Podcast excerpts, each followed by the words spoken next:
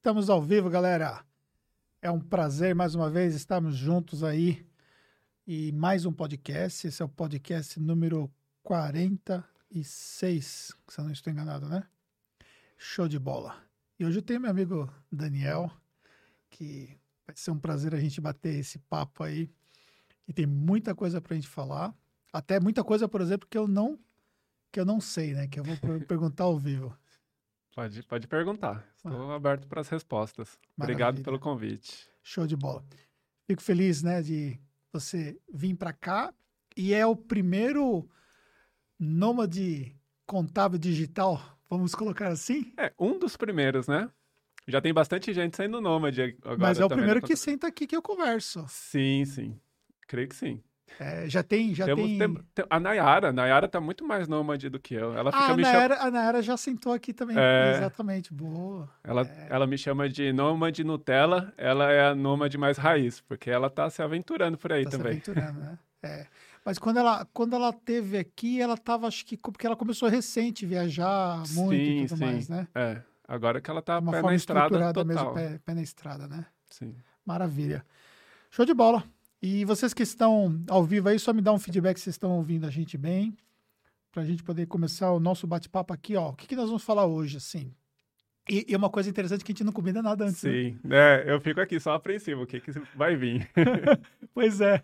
E todo, todo convidado ele chega assim naquela, naquele pensamento, aí, o que, que, você vai perguntar e é. tal. Eu falo, cara, a gente vai conversando aí e tal. Eu não gosto nem de conversar nada antes e tal, para não para que a gente possa ter a possibilidade de, de ter em mente aí algo antecipadamente, né? Senão a gente fica criando as coisas na cabeça, né? É, exatamente. E aí já vem com né? resposta pronta, assim, é bem mais legal. É. Mas essa é uma coisa que eu falei para você que a gente, de fato, sempre é, gosta de explicar, é quem é né, o Daniel, Sim. explicar um pouco sobre a sua vida, como é que você chegou na contabilidade. Acho que isso é bom para contextualizar aí o nosso bate-papo de hoje. Legal. Bom, eu sou o Daniel Segura. Se alguém quiser acompanhar um pouco, né, sobre a minha vida profissional, arroba eu, Daniel Segura, no, no Instagram. Eu praticamente nasci dentro de uma contabilidade. No mesmo ano em que eu nasci, meu pai resolveu abrir um escritório de contabilidade.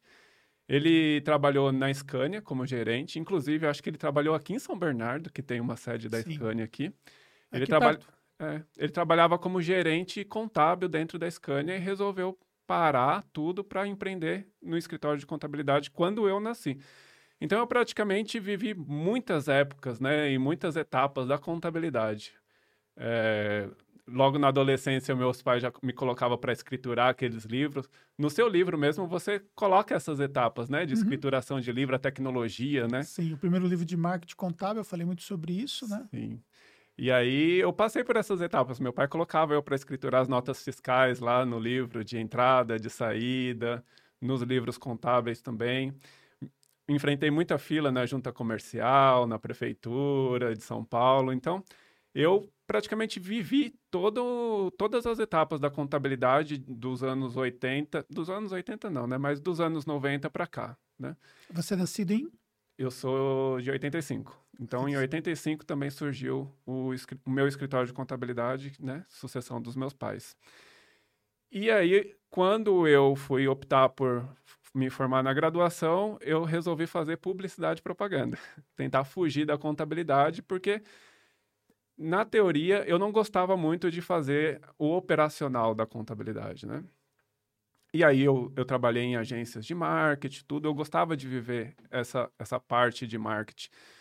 Só que o meu pai, em mais ou menos 2008, 2009, ficava né, colocando aquele, aquelas histórias. Não, eu preciso me aposentar, quem vai assumir o escritório? Eu preciso me aposentar. Eu falei, então, se eu for assumir o escritório, eu vou assumir o escritório como, so, como sócio seu e eu quero crescer, porque ele sempre teve um escritório, mas ele nunca quis expandir um escritório. Ele teve no máximo dois funcionários, né? E levou a vida inteira assim, sem querer escalar, sem querer né, expandir o negócio dele. Ele ganhava razoavelmente o que ele desejava e estava tudo certo, né? Muitos contadores são assim. E aí eu queria expandir o escritório. Eu falei, não, então eu vou entrar como sociedade, com sociedade, e eu quero expandir o escritório. Aí gente, eu resolvi empreender na, na contabilidade e estou até hoje aí, né? A gente expandiu bastante e... Originalmente o escritório então de São Paulo. Originalmente de São Paulo. Hoje, né, a gente vai falar muito, acho que, sobre isso, né? Hoje eu falo que o meu escritório está nas nuvens, né? porque a gente fez uma fusão com o escritório de Fortaleza para poder atender praticamente o, o, território nacional inteiro, né? Tirar um pouco as fronteiras que a gente tinha. Quando meu pai ia captar leads, né? Ia captar clientes, tinha aquela base territorial de bairro, essas coisas, né?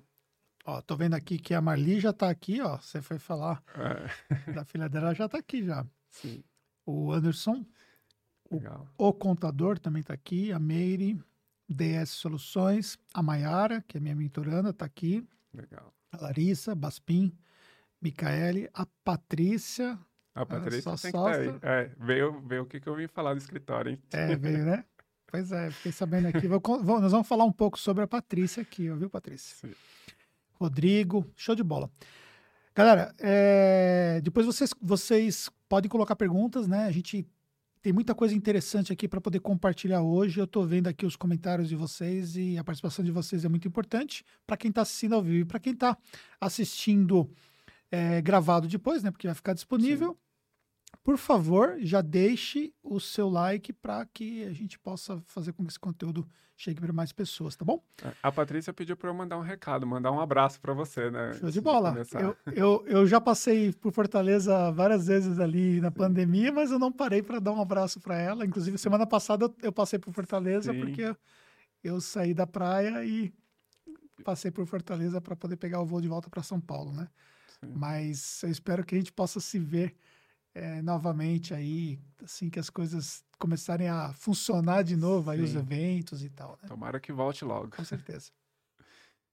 e uma curiosidade no que eu falei também, o pai, né, ficava com aquela chantagem de quem, para quem eu vou deixar, né, o meu escritório de contabilidade e ele é meu sócio até hoje, né? Ah, ele não ali, saiu. Ele não saiu do escritório. Mas ele, ele queria se aposentar. Ele trabalha dois... de casa. Ele, é assim, ele colocou muito o pé no freio, né?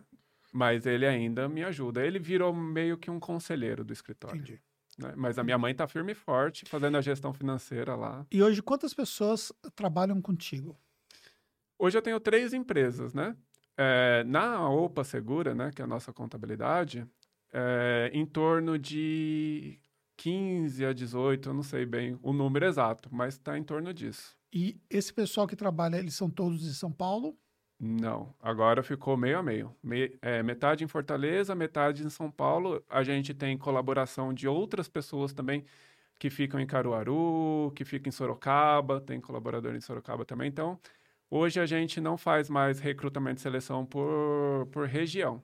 Né? Facilita um pouco a região, mas a gente não é o, o principal objetivo. Né? A gente busca pessoas para complementar o nosso escritório de qualquer lugar. E Desde quando você está é, no nomadismo digital contábil?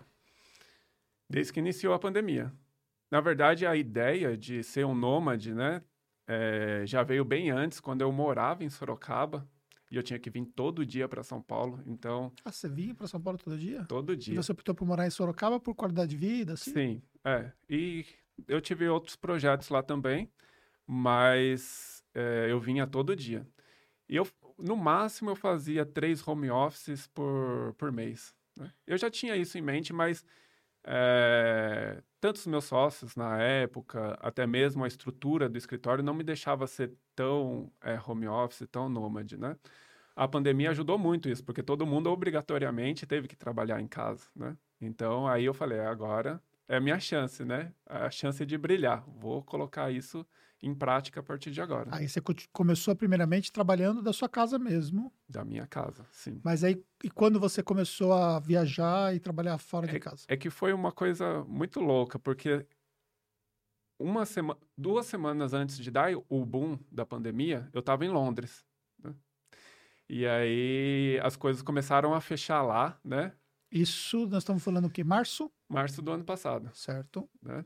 E aí, lá eu já estava pensando, poxa, seria tão. Eu tô conseguindo trabalhar aqui normalmente, né? Eu trabalhei lá normalmente, todos os dias. Eu fiquei três semanas lá. Eu, tra eu trabalhei praticamente todos os dias lá. eu acho que eu vou começar a, a ir menos para o escritório e trabalhar mais de casa. Só que aí, quando veio a pandemia, é, eu acabei que tendo que trabalhar um pouquinho mais lá, né? Porque eu perdi, eu perdi uma semana de voos, né? Foram cancelados. Eu falei, eu nunca mais vou sair de Londres, né? porque começou a fechar tudo, tal.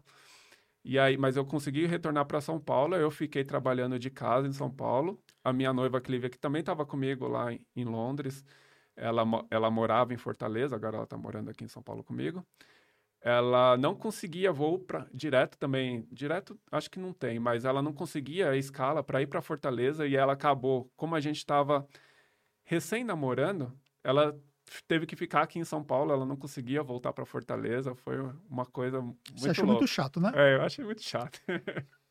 e aí ela ficou de vez. Ficou de vez. Ficou, então, a... não, não, voltou mais. Mas vocês não casaram, vocês não, ainda não moram casamos. juntos, mas não casaram. É, noivamos. Noivaram. É. Mas na época vocês não eram noivos, vocês estavam recém-namorando, né? Recém-namorando. Foi muito intenso, porque a gente praticamente no início do namoro começou a morar junto já. É. Depois a gente vai chegar é, nessa, fase, nessa fase da vida, a gente vai, vai falar um pouco aí, que eu tenho certeza que o pessoal vai gostar das histórias. Legal. E aí você estava em Londres, quanto tempo você ficou em Londres? Fiquei três semanas em Londres. Três semanas é. trabalhando remotamente. Eram para eu ficar duas semanas, mas aí eu tive que esticar mais uma semana. Entendi. E quando que você começou, então, a viajar e tocar o escritório 100% digital, viajando já? É. A gente fez... É, a gente, quando voltou de Londres, a gente estava com muito medo, porque também não sabia o que estava acontecendo. E aí a gente ficou realmente em casa 100%, sem sair para mercado, para nada. A gente pedia tudo pelo iFood, né? E... Aquele pânico que todo mundo Aquele... entrou, né? É, eu cheguei em São Paulo, eu tinha deixado o carro na casa dos meus pais. Aí eu falei, vou buscar o carro na casa dos meus pais. Eles já deixaram a chave no contato falou, ó, pega o carro e já vai para sua casa. Não queremos nem te ver. Porque ninguém sabia. E eu estava passando por aeroportos, né? E na época, nem máscara eu, eu tava utilizando, porque estava tudo muito novo, né? Então, eu fiquei assustado. E aí, depois também começou a dar problema para Clívia voltar, né, de Londres para São Paulo, né? E, teoricamente, ela ia também para Fortaleza. Então eu fiquei mais assustado e a gente ficou confinado mesmo uns três meses, sem sair. Sem, eu fiquei um mês sem ver minha filha, porque eu, como eu passei pelo aeroporto, eu não sabia, né?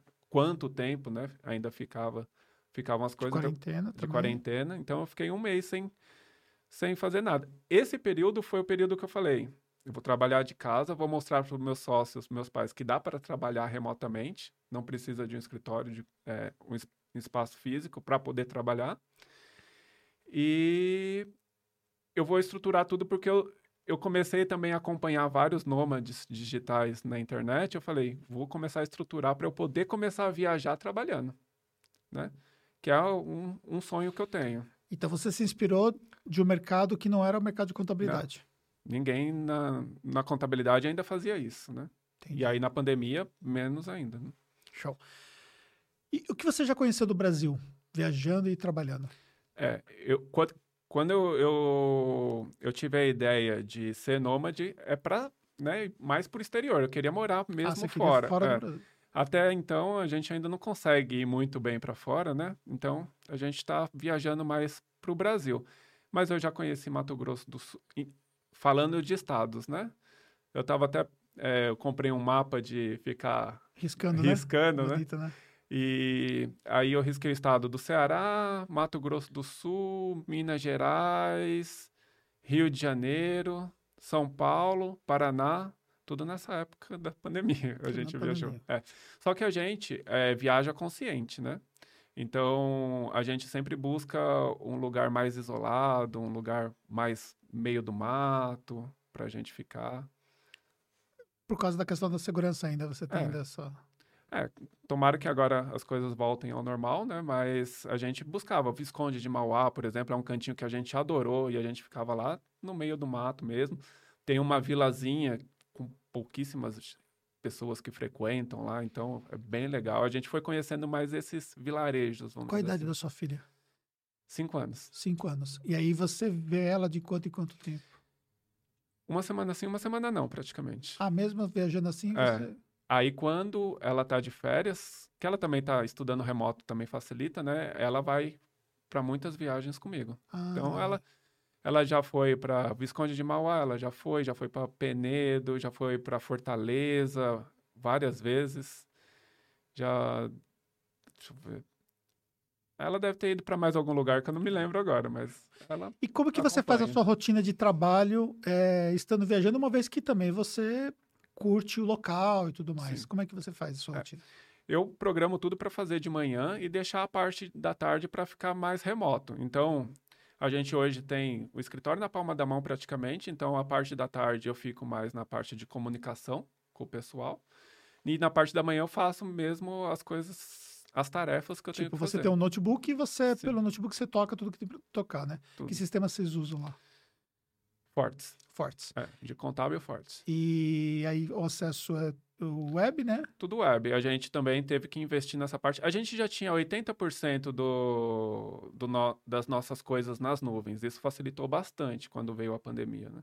Então a gente já tinha ferramenta e sistema tudo nas nuvens. O que a gente ainda tinha no nosso servidor, que em uma semana a gente aposentou ele, eram os arquivos. Aí a gente contratou o, Workspace, né? Ah, é, que mudou, né? É, que mudou antes. Para o Google e, Workspace. Aí a gente colocou tudo no Drive e os arquivos agora todos compartilhados lá. Tá. Isso é uma coisa que para o mercado contábil ainda é um tabu, né? Fala-se sobre a contabilidade digital e tudo mais, mas ainda é um tabu. Sim. É... Qual é o maior desafio que você diria para quem quer ter um estilo de vida como vocês criaram esse estilo de vida no Nomadismo Contábil Digital. Esse nome, é, é assim que você usava o nome mesmo? É, Nômade Digital Contábil. Nômade Digital é. Contábil. É. No nômade, falando com quem entende, Sim. É Nômade Digital Contábil. É. Ah, a primeira coisa é mudar a chavinha de que é possível trabalhar de qualquer lugar, ainda mais prestação de serviço. A nossa prestação de serviço a gente consegue uhum. trabalhar de qualquer lugar, né, de qualquer canto. Basta ter um notebook e ter internet. Precisa-se investir em tecnologia, né? Porque você não consegue trabalhar todos aqueles processos que você tinha internamente dentro do escritório, você pode ter nas nuvens, no escritório nas nuvens e fazer todo o processo lá. E, e também fazer com que os clientes se adaptem ao modelo do negócio, né? A gente não pode ficar refém do nosso cliente. Se a gente quer aquele cliente ainda, ele tem que se adaptar ao nosso modelo de negócio. Você perdeu clientes por incrível que pareça, eu não perdi clientes. Por quê? Porque a gente foi trabalhando caso a caso. Tem até um caso curioso de um cliente que é aquele negócio, né, do comodismo. A gente ia todo mês fazer uma visita para ele no escritório dele, que é no centro de São Paulo. A gente ficava em Pirituba, demorava mais do que eu demorei para chegar aqui hoje. Então eram umas duas horas para chegar lá, duas horas para ir embora, ou seja, quatro horas de trabalho perdido, né? Então a gente, uma vez por mês, ia nesse, nesse cliente. E aí, ele na pandemia, ele queria que a gente fosse para lá. A pandemia foi assim, a válvula de escape para eu dar, né, como o desculpa start. aos clientes, né? Uhum. Não, agora a gente está trabalhando remoto, até mesmo por conta do decreto, né? É, vamos fazer um teste, vamos fazer uma videoconferência. Ah, mas eu não entendo muito disso. Vê alguém aí da sua... Qual atividade que era? Era uma indústria. Uhum. Vê alguém aí da, do seu pessoal que liga o notebook, você só precisa falar, em vez de falar, né? É, frente a frente, a gente vai falar pelo notebook. E aí a gente conseguiu convencer ele, ele colocou uma pessoa lá para colocar o notebook, a videoconferência para rolar. E depois ele me deu um feedback muito bacana. Ele falou: Cara, como que facilitou a nossa vida, né? Agora você não precisa vir mais aqui, perder seu tempo. Ele né, sentiu a minha dor. É. Você não precisa mais perder seu tempo vindo até aqui. A gente pode fazer reunião agora a qualquer momento, né? Aí a gente precisa, obviamente, adaptar, né? Porque eles acham que pode falar, né? Fazer uma reunião a qualquer momento. Mas, pelo menos, eu já mudei a chavinha dele. E, assim, a gente não, por conta do trabalho remoto, a gente não perdeu nenhum cliente até hoje. Entendi. E você prospectou clientes na pandemia? Sim. Bastante. Depois da fusão, que acho que a gente vai falar também bastante Isso. disso, é, a gente cresceu praticamente 20% do Entendi. que a gente tinha juntos. A fusão né? foi? A fusão foi em fevereiro. Entendi. Fevereiro. Recente. Janeiro ou fevereiro. Tá. É. E aí a gente conseguiu já crescer mais ou menos uns 20%. A gente colocou em média de 15 a 20 clientes por mês. 15 a 20 clientes é, por mês. Dentro do escritório. Tá. Show de bola. Então, você já tocou na, na fusão, então vamos, vamos falar, vamos abrir aqui um parênteses. Já vi que tem perguntas aqui da Paula. Fica aí que daqui a pouco a gente vai responder, galera. É... Primeiro, né? Com quem você fez a fusão do escritório? Com a professora Patrícia Alves. É. Acho que o Instagram dela é professora Patrícia Alves. É isso aí. A gente fez, na verdade, por conta de uma, uma dor que eu tinha e uma dor que ela tinha. É, ela precisava de alguém mais para relacionamento com o cliente, para o comercial, que eu fazia isso né, dentro do meu escritório. E eu precisava muito de uma pessoa para fazer a gestão operacional do meu escritório, que eu estava tendo muitos problemas quanto a isso. Ainda mais quando mudou para remoto, tive mais problemas também. Então, foi uma sinergia.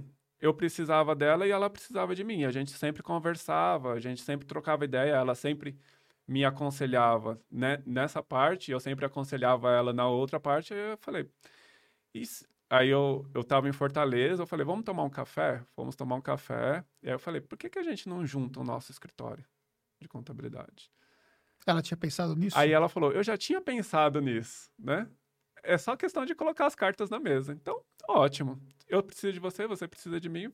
Vamos, vamos administrar essa fusão. E aí a gente foi, a gente brinca que é etapa de se conhecer, ficar, namorar, noivar e casar. Então a gente não fez, obviamente, uma fusão. Só que você pulou essas etapas no seu, no, na sua vida pessoal, né? na minha vida pessoal já foi mais intensa. Bom, depois a gente vai falar de vida pessoal. Na vida profissional já foi mais etapa por etapa. Mas o a gente fez a fusão, só certo. que só os clientes novos que eram dos dois, né? Certo. Então a gente continuou, eu com a minha estrutura da Contábil Segura e ela com a estrutura da OPA eu ajudava ela no comercial, oh, é, como, né, uniu, eu, eu comecei a fazer o comercial e relacionamento ao cliente, eu ajudava ela no relacionamento com o cliente, com os clientes dela, e ela começou a me ajudar na gestão operacional. E deu muito certo. E aí a gente começou a colocar cliente, começou a crescer, né? Que a gente também estruturou uma parte de marketing, uma parte de, de comercial. Aí a gente falou, bom, tá dando certo. A nossa equipe também, né? A gente pensou, bom, uma equipe é do Nordeste e outra do Sudeste, né? São dois extremos do Brasil. Uhum. Vamos, né, colocar todo mundo junto no remoto, vamos adaptar o pessoal. O pessoal adaptou super bem. E ela tinha gente trabalhando com ela lá. Sim. Localmente. Ela tinha praticamente o, o, mesmo número de pessoal que eu tinha aqui para o escritório de contabilidade. Entendi. Então, uniu, né? O, a gente tinha, obviamente, alguns processos diferentes, muitos processos diferentes, mas a gente uniu e deu certo. Aí a gente falou, bom, agora que está dando certo, vamos unir tudo. Vamos unir também E clientes. entre o início até chegar nessa fase de unir tudo, quantos meses mais ou menos passaram? Se a gente iniciou em janeiro, a gente está fazendo a fusão total, foi em julho.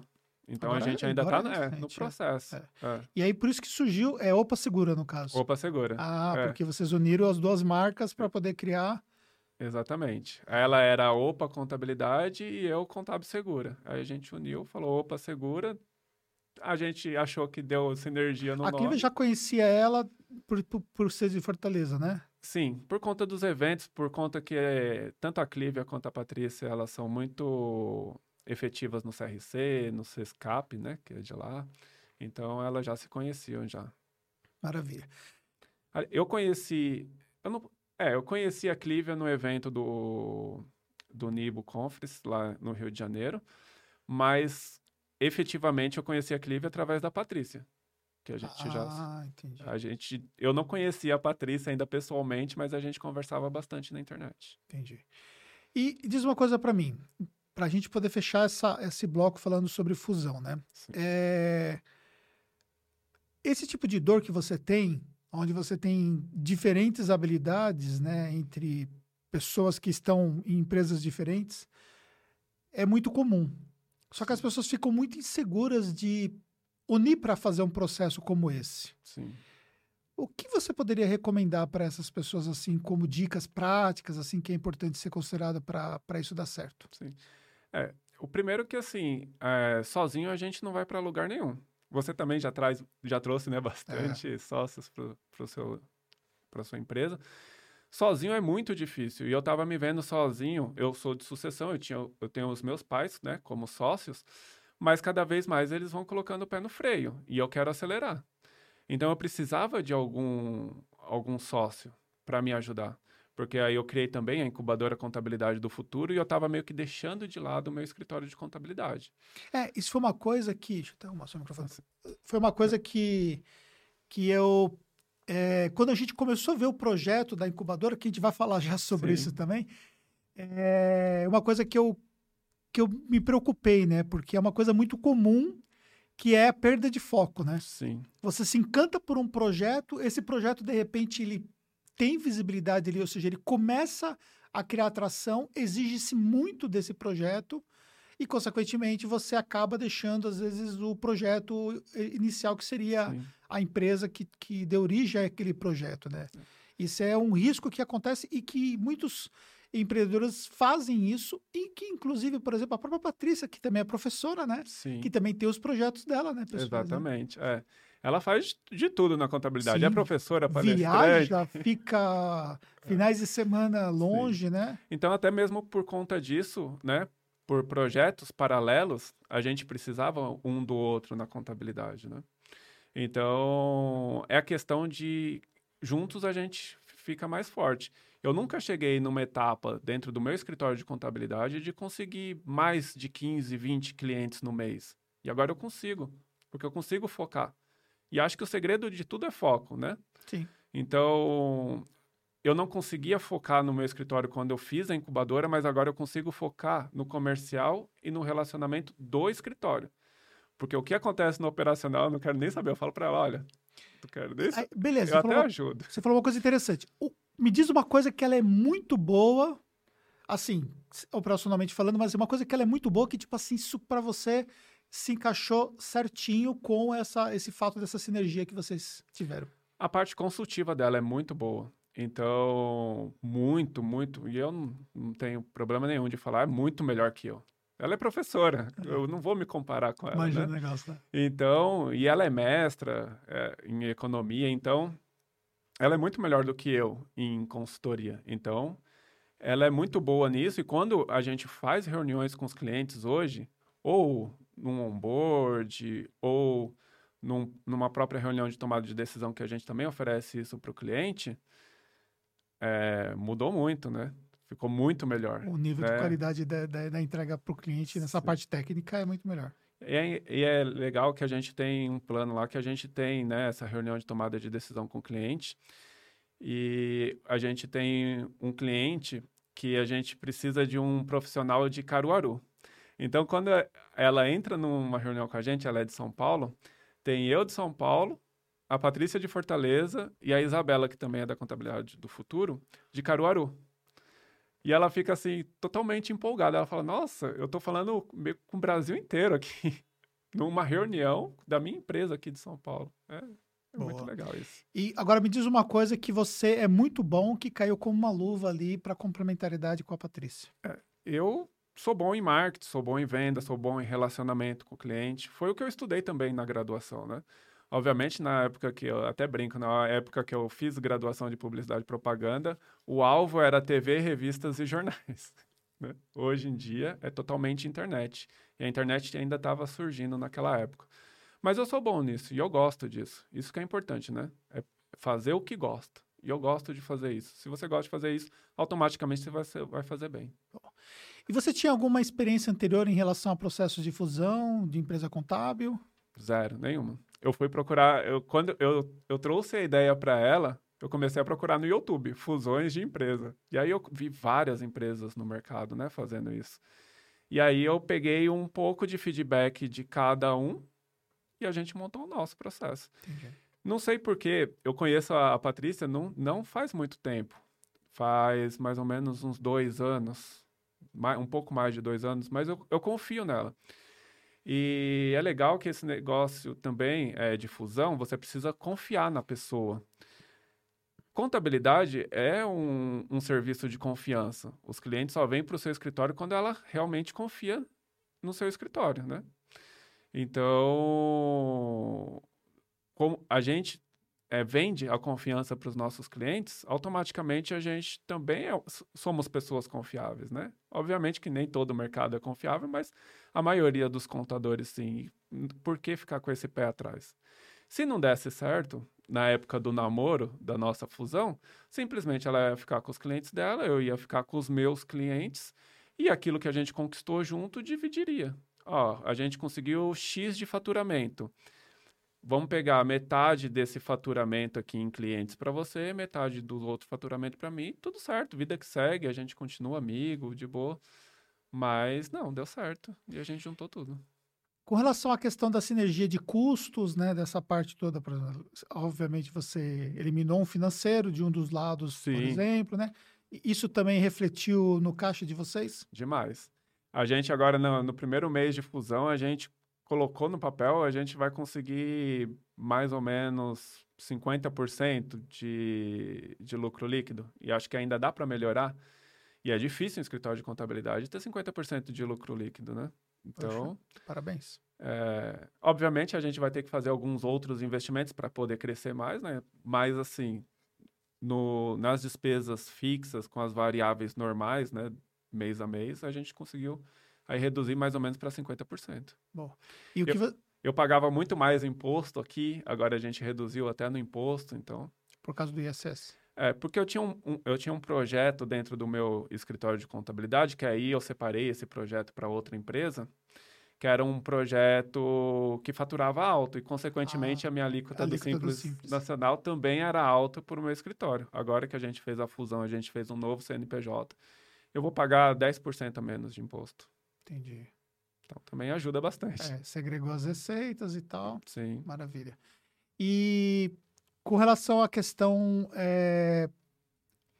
Ela tem uma, uma, sede lá, né? Então você acabou é, mantendo essa sede que ela, que ela, que ela trabalha lá, né? É. E você centralizou isso em CNPJs no único lugar ou você mantém o CNPJ de São Paulo? Como funciona essa, essa parte burocrática? A gente fez um novo CNPJ. Certo. A gente vai extinguir os CNPJs antigos, porque a gente fez o contrato né, social com, com o capital inicial certinho, com as porcentagens de cada sócio certinho. Então, a gente, em vez de fazer um contrato de fusão, a gente já fez o contrato social da empresa, né, unindo os sócios. E a gente fez tudo na, no escritório que ela tinha em Fortaleza, Entendi. no endereço que ela tinha em Fortaleza. Então, of, oficialmente, o meu escritório é em Fortaleza ah, em agora. Fortaleza, é. entendi. Aí ficou tudo lá. De bola. Mas o, os meus clientes que tinham, né, dentro da minha carteira, o meu pessoal trabalha aqui. Sim, isso não influenciou absolutamente nada. Não. Entendi. Maravilha. Bem, parabéns, né? Eu não sabia da fusão, né? Fiquei é, sabendo sim. minutos antes que a gente conversou Legal. e tal. Você deu aquela pinceladinha e tal. É. Falei, peraí, não, conta a história não, que, que a gente vai bater o papo Porque é, é, diferente, né, dentro do nosso mercado. Eu gosto dessas coisas diferentes, né, dessas mudanças drásticas Sim. no mercado, porque é. eu acho que é assim que a gente consegue validar. E eu não tenho problema nenhum de não dar certo e voltar atrás. Isso não, mas já deu. É, já deu. Já deu, é. O, o que acontece é o seguinte, né? É, você percebe que ainda que há desafios, né? Ainda que há uma necessidade, por exemplo, de prestar ali informação de coisas que talvez você não prestava antes e vice-versa da parte dela também, mas é união de forças, entendeu? E eu super apoio isso, né? E aí, por exemplo, eu já fiz, né, um processo semelhante a esse, além do fato de ter trazido outros sócios tanto para o negócio da nosso, nosso negócio principal, a Tax Contabilidade, quanto a Tax Educação. Recentemente eu fiz um outro processo onde eu trouxe uma sócia para fazer Sim. parte do nosso projeto. Então, ou seja, é aquilo que eu sempre falo, que eu quero que vocês pensem em relação a isso, que é dividir para multiplicar. Exatamente. Então, você quer o quê? Você quer ter um, um pedaço gigante de algo pequeno ou você quer ter um pedaço menor de algo muito, muito grande? E aí, quando você vai olhar, por exemplo, é, o que você ganha no longo prazo, isso acaba representando num resultado. Então, a sua lucratividade ela tende a aumentar o seu custo tende a diminuir, né, o que reflete na lucratividade. E a questão também de foco, né? Você consegue segregar melhores as atividades internas dentro do negócio. Então, quando Sim. você tem um sócio, né, que é mais para o lado operacional, um sócio que é mais para o lado comercial, mais para o lado da gestão estratégica, Você tem um casamento que é bem bacana. Sim. Quando você tem dois sócios operacionais, você também tem um casamento bacana quando você tem skills diferentes dentro da operação, né? Às vezes um sócio ele é mais operacional, mas mais com foco tributário, o outro tem um foco mais voltado à área trabalhista e por aí vai, né? E aí você vai conseguindo agregar. Então, a gente, nós somos aqui em cinco sócios, né? E aí eu consigo segregar muito as atividades até para poder justificar ali o tamanho que nós é, alcançamos, né? O que torna as coisas muito complexas. Talvez eu não estaria podendo, nesse momento aqui, estarmos conversando, batendo papo, fazendo podcast só essa semana, por exemplo. Eu tenho quatro podcasts, então você calcula que ontem eu fiquei duas horas e pouco num podcast, então hoje mais um tempo, e aí amanhã tem mais, e por aí vai. Então, ou seja, a gente, na verdade é, acaba tendo é, um consumo de tempo com outros projetos também, né? Sim. Ainda que o projeto de ontem é o projeto da Tactus, mas enfim, é, eu posso me dedicar a fazer isso, tocar um projeto que vai ajudar a nossa marca, que vai ajudar a gente ter resultados, enquanto a minha sócia e esposa Fernanda está lá na operação, enquanto o meu sócio Jefferson e o Cláudio estão ali no comercial, enquanto o Bruno está tocando ali a nossa filial de BH, entendeu? Sim. Então, ou seja, cada um está alocado especificamente naquilo que eles estão fazendo. Então, a Fernanda não está nem sabendo o que está acontecendo aqui, nem talvez ela saiba que tem um podcast porque ela viu pela minha agenda, ou talvez Sim. porque ela viu o e-mail recebido e tal, mas a gente nem é, discute certas coisas, por exemplo, porque ela está focada no trabalho dela lá, que é muita coisa para fazer. E eu estou focado no meu trabalho, que é muita coisa para fazer, né? É e acaba que isso também é o que você acabou encontrando, esse processo de complementariedade, né? Sim. Tudo é estratégia, né? A gente é, não foi uma decisão fácil. Ah, o Daniel falou que só foi lá num café com a Patrícia e acertou uma fusão. Antes desse café, passaram inúmeras coisas na minha cabeça coloquei tudo num papel e vi e observei o que fazia mais sentido. Eu tinha uma dor e eu precisava sanar essa dor. E como eu ia sanar? Eu tinha a incubadora demandando tempo de um lado, eu tinha o escritório que eu estava deixando a desejar na parte operacional, né? Em, em todo sentido do, do escritório eu estava de, deixando a desejar. E aí eu, em uma conversa com a minha noiva Clive, eu falei: ou eu contrato um gerente, ou eu vou atrás de um sócio. Porque eu preciso de alguém com as mesmas responsabilidades minhas. É, você falou sobre de problemas que você estava tendo na operação, né? É, problemas de entrega mesmo do time. Não, entrega não, mas problemas de atendimento. Entendi. É, a gente estava deixando a desejar, no atendimento ao cliente. Entendi. Né? Ele estava muito, vamos dizer assim, largado. Entendi. E aí eu precisava melhorar isso. E aí eu, eu consigo melhorar isso. Só que aí eu deixava a desejar na incubadora. Ou no meu outro projeto também, que é apoio seguro, eu poderia deixar a desejar.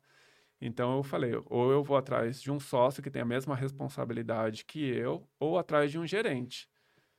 É muito melhor um sócio, né, do que um gerente. Porque o sócio sente a mesma dor que você e tá ali para batalhar do mesmo jeito que você e para ganhar as mesmas coisas que você. Então, e eu só via no mercado naquela época ela que poderia me ajudar nisso. Então a gente fez por sinergia mesmo. Show. E você falou da incubadora, né? A, a sua incubadora, podemos chamar de incubadora contábil? Sim. É, é a primeira do Brasil? Ela é a primeira do Brasil. Então, ou seja, você tem dois negócios que foi o primeiro do Brasil, né? Sim. o, o, o 100% remoto não é o primeiro do Brasil, mas é, é esse modelo né, de nômade, sim. sim. Né? E a questão do, da incubadora também. O modelo da incubadora é, é a primeira né, do Brasil na, na contabilidade. Eu acompanho muito startups. É, isso que eu ia até perguntar, né? Onde você tira tanta inspiração é. para ter ideias e tal? Se você Conta for aí. ver modelo nômade, é, incubadora, tudo isso faz parte das startups. Né? E eu acompanho muito, eu gosto muito dos empresários de startup, eu gosto de acompanhar essas coisas, é, acompanhar as plataformas de ensino de startup. Eu assino, por exemplo, aquele Meu Sucesso, que é muita coisa também voltada a startups. Então, é, eu gosto desse modelo e eu sempre penso: a startup é um modelo inovador. Se ela é um modelo inovador para outros tipos de segmento, por que eu não posso trazer isso para a contabilidade e ser cada vez mais inovador sendo cada vez mais inovador na contabilidade, eu prolongo a vida, a minha vida útil na contabilidade, né? Quanto mais coisas inovadoras eu trago para a contabilidade o meu escritório fica inovador, menos, menos chances de diminuir minha vida dentro da contabilidade. Então, é mais ou menos esse o meu pensamento para trazer essas coisas. Então, a questão do nomadismo, do remoto, da incubadora, são tudo cases que funcionaram para startups. Pô. E como é que funciona o projeto da incubadora?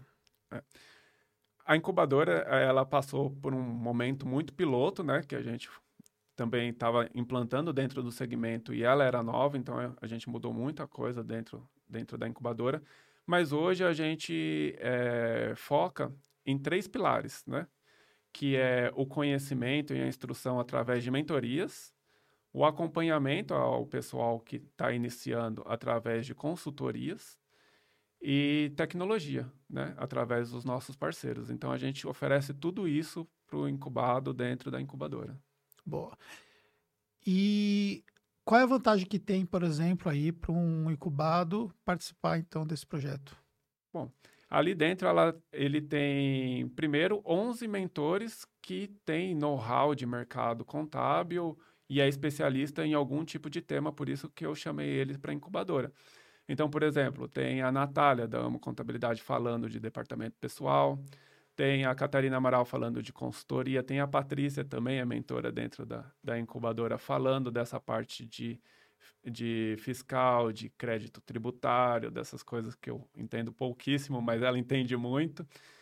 É, tem o Fabiano Azevedo falando sobre contabilidade digital, tem o, o Antônio, que ele é, é ele é responsável pelo comercial da Fortes, ele também ajuda o pessoal no comercial. Tem a Ana Meneghini, que fala sobre marketing. Então, a gente, eu uni mentores com know-how, experiência no mercado, para dar experiência para quem está iniciando. Hoje está entrando bastante gente na incubadora que quer se atualizar, outros que estão passando por uma sucessão também têm as mesmas dores que eu tinha lá no início, então fica fácil também de eu ajudar. Então é para todo esse pessoal que que está com algumas dificuldades dentro do mercado contábil, entra na incubadora, a gente oferece conhecimento, a gente tem a parte de consultoria em grupos de WhatsApp, então a pessoa, qualquer dúvida, vai lá no WhatsApp, pergunta para a gente, a gente tem o responsável de cada setor ali para responder ela. E quanto tempo normalmente demora o ciclo aí dentro da incubadora? É, a média do ciclo da incubadora hoje está em torno de oito meses. Tá? Oito meses a pessoa, ela se sente preparada a gente não coloca um, um prazo ou uma etapa. Ele que tem que se sentir confiável. Tem pessoas que se sentem confiáveis em oito meses, tem pessoas que estão mais de um ano com a gente ainda não se sentiu confiável de sair da incubadora. É ela que auto se, se promove a sair da incubadora e seguir com seus passos. Entendi. E é, só para o pessoal poder entender. Então, o incubado ele, ele vai trabalhar de onde ele quiser trabalhar Sim. e ele vai contar com todo esse suporte, as mentorias, todo esse projeto. Você também, você falou sobre acesso à tecnologia, você Sim. tem parcerias com ferramentas, com sistemas assim para ajudar? Sim, hoje dentro de um plano nosso a gente é, oferece o software contábil. Ah, então ele assinando o plano, ele já vai ter então já acesso ao próprio software. É, gratuito. Software contábil, um software de processos, não sei se eu posso falar o nome Pode aqui. falar. Pode falar. Então, o software contábil é a Fortes, o de processos é a G-Click e a gente também tem a parceria com a ferramenta Getax de captação de notas fiscais. Entendi. Então, a gente tem um... um stack mínimo de ferramentas é, que ele exatamente. precisa, certo? Aí, até mesmo para ele ir se acostumando com esse, com esse, vamos dizer assim, mínima tecnologia necessária, né? Entendi. E o que você tem de cases assim interessantes de incubados que finalizaram o ciclo e que estão aí voando? Tem a, a Edivane, ela já fez, acho que, vários cursos seus. Inclusive, no, na última vez que eu vim aqui, ela entrou por conta que ela viu o vídeo, né, aqui, ah, que eu fiz com você. Ela, ela falou que ela assistindo aquele vídeo, ela criou coragem de abrir um escritório de contabilidade, porque ela não tinha coragem, e ela disse que ela só conseguiu é, progredir na contabilidade e ter confiança em em empreender na contabilidade graças à incubadora. Hoje ela já saiu da incubadora, mas ela esperou, ela aguardou ali ter mais ou menos, acho que de 10 a 15 clientes que ela teve, aí ela falou: "Não, agora eu estou tranquila, eu vou seguir com as minhas próprias pernas". Mas a gente ajudou em todas as etapas, acompanhando, ela tinha o, o plano, o nosso plano maior, a gente fazia assessoria para ela também. Sim. Então, a gente ajudou, criou um escritório e ela se sentiu à vontade com 15 clientes começar a tocar sozinha. Por natureza, a incubadora ela tem um, ela, ela transforma em equity uma parte do, do projeto, né? No seu caso, isso não acontece ou não. acontece? Não. Não. A gente tentou é, implantar essa ideia de, de sócio parceiro, né? É, tendo em troca uma porcentagem, porém é, a gente não, não conseguiu desenvolver isso dentro do mercado contábil. Hoje são valores fixos que a gente cobra do incubado. Entendi. Não que não funcione, mas a gente ainda viu que é prematuro ainda para o mercado. Sim. A gente vai deixar né, as coisas fluírem, porque automaticamente vão fluir. E, e, futuramente a gente volta com essa ideia. É, eu, eu, isso foi uma coisa que nós conversamos, né, numa das Sim. ocasiões que nós batemos um papo. E ainda é muito novo, né, esse Sim. conceito para o mercado, né? Até porque também não teria uma fase subsequente ao do, da incubadora, no caso, né? Sim. Que seria, por exemplo, ali ter um investimento anjo, né? Que seria uma fase Exatamente. subsequente, né? É. Porque a incubadora é muito incipiente ainda o projeto, né? Então, praticamente, o, ele não tem nenhum cliente, né? Sim. Quando ele vai para a incubadora, ele vai é. trabalhar todo esse processo. É, hoje a gente tem um processo que é assim, se, a, se o incubado não tem nenhum cliente, ele vai primeiro para a parte educacional. Então, ele vai para a parte de conhecimento, das mentorias, para depois ele ir para outros planos, né? Que aí vem a estrutura de, de acompanhamento e tecnologia. Porque muitas pessoas entraram na incubadora para conhecer, para saber e para é, se decidir se ia virar empresário contábil. Não, deixa eu conhecer primeiro como que é o mercado contábil. Porque para a gente, principalmente para mim que nasci dentro da contabilidade, é muito fácil é, imaginar um escritório de contabilidade na cabeça, né? O empreendimento contábil. Mas para quem sai da faculdade, não. É totalmente diferente. E, e fica totalmente perdido. Então, a, as pessoas não sabem nem se vão empreender ou não na contabilidade. Então, se ela está com zero clientes, ela fica ali no conhecimento, busca conhecimento, vê se é aquilo que ela quer para depois ela desenvolver. Isso foi uma das coisas que você ajustou Sim. o curso quando você percebeu, por exemplo, que tinha essa, essa característica. Exatamente, porque a pessoa ainda tem aquela fase de medo, aquela fase de não conhecer como funciona um escritório de contabilidade, né? É, de autoconhecimento também.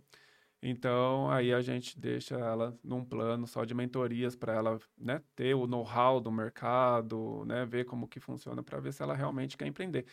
Muitos incubados entraram na incubadora sendo CLT, né, tendo outro emprego, né? Então, para ver se realmente ia empreender ou ia fazer isso como um recurso extra. Eu não indico, né, mas muita gente veio né, né nesse formato.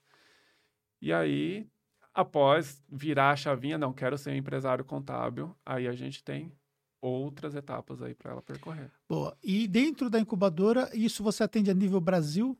Nível Brasil. Totalmente Brasil. A gente tem é, incubados em, em regiões que eu nem conhecia. Pouquíssimos de São Paulo e pouquíssimos de Fortaleza. A gente tem mesmo. É, eu acho que hoje a gente tem mais incubados no Nordeste, até mesmo porque eu fiquei um pouco mais é, fazendo algumas ações no Nordeste, então a gente tem bastante incubado no Nordeste, mas a gente tem no Centro-Oeste, em Goiás, a gente tem no Rio de Janeiro, né, Sudeste aqui, a gente tem no Rio Grande do Sul, então a gente tem em todas as regiões. Eu não sei se a gente tem no Norte, mas provavelmente a gente deve ter. Se alguém quiser mais informações, pode te chamar diretamente no Instagram para poder, então, Sim. Tem o meu Instagram, tem o Instagram da Contabilidade do Futuro, que é arroba Contabilidade Futuro. E eu acho que ele foi um dos patrocinadores do Summit. É, exatamente. E provavelmente também o pessoal da equipe deve estar acompanhando aí nos comentários. Se tiver interesse, é só avisar aí que o pessoal está de prontidão. Show de bola. E uma última pergunta sobre essa questão da incubadora é quantos incubados você já teve que passou pelo ciclo e quantos você tem atualmente? Atualmente a gente tem 50. Até... Cara, é, é, é, muito, né? É, é assim, é, eu quis fazer uma coisa que se tornasse escalável, né? Eu ainda tenho essa dúvida se o, o negócio incubador é escalável ou não. É, escalável é a questão mais é a questão de, de mercado mesmo, né? Que Sim. o mercado contábil é um mercado relativamente pequeno para um negócio escalável. Né? Sim, é. Sim, mas dentro do mercado contábil, se eu consigo escalar, né? Porque muitas pessoas é, se formam em contabilidade e, e, não sabem se vai empreender ou não. E a, a incubadora pode fazer essa transição para ela né? E tudo bem se ela não for empreender na contabilidade, né? Tem muitos empregos bons, né? Ou muitas outras coisas para se fazer também dentro do mercado. Então, é, fora né, o mercado de empresários contábeis, a gente tem aqueles que não são empresários contábeis e pensam em ser empresários contábeis, né? Aqueles que se formam na graduação de contabilidade. Mas eu ainda tenho dúvida se o, o tipo de serviço é escalável. Entendi. Né? Esse ainda é. Por é causa da questão da demanda que, que, que tem de, de acompanhamento, isso é, toma tempo, né? Exatamente. Mas hoje a gente tem 50 incubados, a gente consegue trabalhar, a gente talvez conseguiria, com um pouquinho mais de investimento na estrutura, dobrar isso. Né? Mas já passaram mais de 100 incubados dentro da incubadora, Entendi. tranquilamente. Maravilha. Bem, eu acho o projeto assim incrível. E de fato é uma dor né, de grande parte das pessoas que até é, têm acesso ao meu conteúdo, que é justamente como começar a sua empresa contábil. Então, eu tenho plena certeza que as pessoas terão uma outra opção aí para poder entender o que, que elas podem fazer, né? Que é contar com esse tipo de aconselhamento, esse tipo de orientação para efetivamente elas performarem, né? Isso é, isso é muito bom. É, as oportunidades, elas vêm das dores, né? Então eu vi uma oportunidade nessa dor do mercado. A oportunidade de fazer a fusão também era de uma dor que eu tinha. Então, tudo que a gente não consegue encontrar no mercado é uma oportunidade. E eu via isso. Inclusive, é, a gente quer ir além. A gente está fazendo alguns projetos pilotos de começar a incubadora não depois que o cara se forma, mas lá na faculdade. Então, a gente está buscando, a gente já fez parceria com algumas faculdades de fazer, fazer projetos de pilotos de escritórios, né, simuladores de escritório dentro da graduação e ter as mentorias de cara que tá, tá crescendo demais na, na contabilidade, tendo know-how, experiência para passar para o pessoal da graduação. Então, a gente vai filtrando mais isso. Onde está a dor? Estava aqui, no pessoal que quer empreender na contabilidade. Mas esse pessoal passou por onde? Pela graduação de contabilidade. Então vamos lá, que lá tem mais pessoas. Por isso que eu fico ainda, né? Será que é escalável ou não? Meu, pro, meu projeto é para escalar. Agora, o serviço que é um pouquinho complicado. Sim, é, a, a questão mesmo é, da escalabilidade, como acaba que não envolve muito tecnologia, né? Sim. Envolve, né, tecnologia, mas eu falo assim, não, a tecnologia ela não resolve plenamente, porque tem a questão toda humana de suporte e tudo mais, isso é uma coisa, por exemplo, que, que acaba atrapalhando um pouco. O que talvez, por exemplo, te ajudaria é você é, buscar é, processualizar e criar uma metodologia mais processualizada para poder facilitar algumas etapas Sim. dessa pessoa, entendeu? Sim. O exemplo, né? É, hoje, quando eu vendo um curso presencial, o exemplo, eu tenho uma minha mentoria, né? A gente acabou de colocar 20 novos mentorandos para a nossa mentoria. Então, o que acontece? Essa, esses mentorandos, eles demandam de uma atenção minha, da Rebeca, e de algumas pessoas que me ajudam no projeto e tal. Além da demanda em grupo. Sim. E aí, consequentemente, é, esses mentorandos vão contar com três encontros esse semestre. Então, eles vão além dos encontros online, eles vão ter os três encontros presenciais aqui. Então, eles vão vir aqui e, consequentemente, eu tenho um limite de capacidade de receber essas pessoas aqui. E aí, consequentemente, é, eu tenho um limite de escalabilidade. Porque existe um processo one-to-one -one que tem que ser respeitado, né? Sim. E aí, eu sou um só. E aí, consequentemente, isso acaba implicando que eu não consigo dar. Por exemplo, eu tenho um, um mentorando meu mesmo que me mandou uma mensagem no WhatsApp agora à tarde que eu estou devendo uma informação para ele que ele me chamou no, nas minhas férias, né? E aí eu ainda tenho que dar a resposta para ele ainda hoje, né? Sim. Então, se eu, se eu, receber 20 mensagens naquele dia para ajudar, eu vou atender os 20 mentorando. Só que eu, eu não consigo escalar isso. Só Quando... que eu já senti o meu celular pipocando umas 30 vezes aqui. Pois fica é, só... fica assim. Com relação a um curso online, eu posso colocar 50, 100, 200, 300 pessoas, entendeu? A gente colocou 1.100 pessoas no Summit simultaneamente. Então, o processo de escalabilidade é completamente diferente, porque eu, tecnicamente, não tenho limite. Sim. Então, por exemplo, a gente faz é, determinados cursos que a gente lança, que são 100% online, é, nós colocamos 250 é, participantes numa turma. Ou seja, a gente consegue ter uma entrega que é Sim. escalável nesse caso. Então, qual é o que você pode fazer, por exemplo, para você escalar mais? É, o que é que você pode, por exemplo, processualizar dentro de um processo comum Sim. que você tornaria isso mais, mais etapas mais, mais definidas e claras, mais automáticas, mais né? automáticas para você não ter por exemplo, você criar uma trilha, né? Ó, então, beleza, então o nosso projeto é esse aqui, então você vai seguindo aqui tal, aqui eu entro aqui para poder te ajudar. Aí você Sim. vai seguindo aqui, aqui eu entro. Outra coisa também, você falou que tem a questão do suporte, né? Sim. O que, que dá para criar sobre o ponto de vista, por exemplo, de, de playbookizar esse suporte para eles? Cara, se ele me perguntar isso aqui, nós temos essa informação. Se tem isso aqui, eu tenho um videozinho que eu produzi aqui que é o conceito que a gente utiliza dentro da contabilidade digital, né? Sim. Então, por exemplo, você pegar a nossa área comercial hoje, nós temos cinco pessoas na área comercial, e depois eu vou levar você para conhecer o escritório Legal. e tal. E aí, por exemplo, se hoje um, um lead faz a pergunta A, a resposta já está pronta para ele. Se ele faz a pergunta B, a resposta já está pronta. Ou seja, tudo isso já está traçado dentro do nosso playbook de vendas. E a gente sabe exatamente todas as perguntas mais comuns que foram mapeadas e foram criadas respostas para ajudar o processo de vendas. Ah, aí tem uma coisa que é fora da curva. Aí a gente vai considerar entre duas uma. É só fora da curva uma vez na vida, não faz sentido a gente gastar energia com isso. Se é uma coisa que pode se tornar recorrente, a gente cria um novo processo complementar para aquilo ali.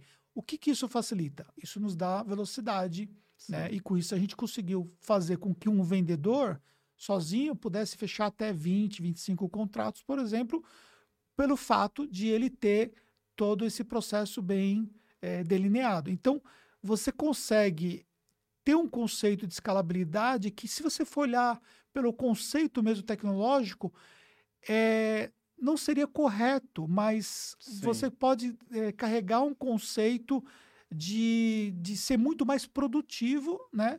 com o mesmo time. E aí você consegue, com pouco aumento de, de, de investimento entre suporte, Sim. atender o dobro de pessoas, por exemplo, né? Exatamente. Tipicamente o que a gente conseguiu fazer na contabilidade digital. Por exemplo, eu tenho hoje, na minha operação, eu tenho uma atendente que atende hoje 500 empresas, sozinha na, na, na contabilidade digital. Só fazendo atendimento, né? Não fazendo, só, só cuidando de suporte, não fazendo é, fechamento, né? Sim a gente consegue escalar, conseguiu escalar para 500, até 500 clientes com uma pessoa.